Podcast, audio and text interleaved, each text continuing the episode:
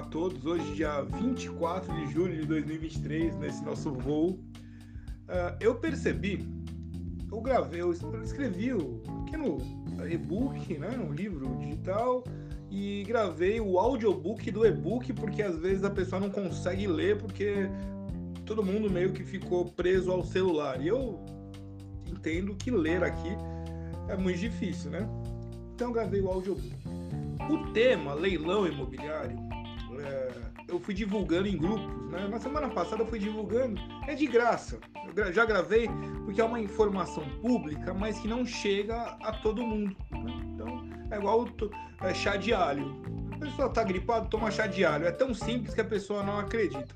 Mas tem uma teoria do, do monge que é a navalha de Ockham. Depois leiam lá, vê no Google, navalha de Ockham, que em geral a, a resposta mais simples é a resposta correta. Então, quando você estiver com seu filho e perguntar quem quebrou o copo, ele vai dar a resposta certa, porque em, em geral é mais simples. É, mas às vezes ele pode apostar, apontar pro irmão, né? Pro Júnior. O leilão imobiliário ele envolve. Nós estamos numa época de muita fraude. Eu trabalho com fraude, né? Eu trabalho investigando fraudes. Então, vejo fraudes diversas. Então, quando vem com uma proposta muito boa, a tendência é desconfiar. Só que eu percebi nos grupos, tem uns grupos aí de mercado financeiro muito picareta. As pessoas que estão ali, teve um que veio me agredir gratuitamente. Ele não sabia nem o que ele estava falando. E ele veio falar que eu era, eu era fraudador, né? Eu fiquei, eu fiquei quieto ali, não sabia como responder. E aqui, eu vou fazer o testemunho, né?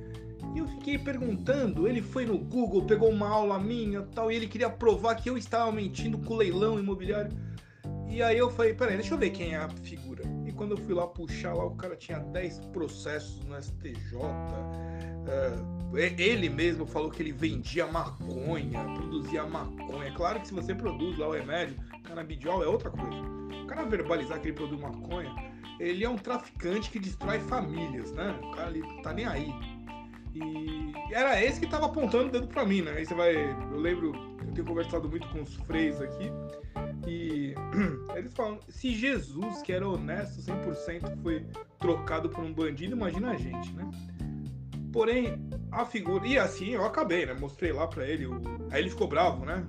Você mostra, desmascara o cidadão ruim. E. Então, se eu, que sou especialista, passo por isso eu não tenho dúvida nenhuma do processo. Imagina você que vai perguntar pro cunhado, pro advogado da empresa, pra esposa ou pro marido, né? Fala, não, isso é impossível. Na realidade, a figura do leilão imobiliário é uma possibilidade. Por quê? Nada mais é do que uma cobrança de um débito, resumidamente. Então, o cara tem um débito, ele tinha uma casa, a casa foi penhorada, foi para um processo, o processo virou um leilão para vender a casa para pagar a dívida. Então, você está entrando ali na, no último degrau vou pagar mais barato na casa, porque o cara que quer vender, ele quer vender para receber a conta, então tanto faz que vale um milhão, me paga meus 250 mil, que já era, está resolvido o problema. E você entra naquela, naquela última porta, né, no último degrau. É, eu vou pagar 250 mil porque eu dei sorte, achei a casa.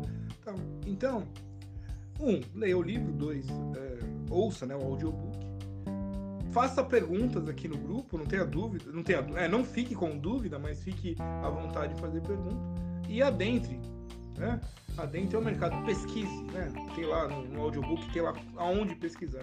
E não abra mão, se você tem dinheiro, em vez de entrar no financiamento de 50 anos de uma casa, você vai poder pagar a casa às vezes em 5 anos, 3 anos, até à vista.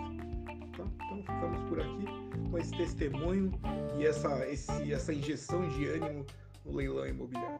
Um abraço.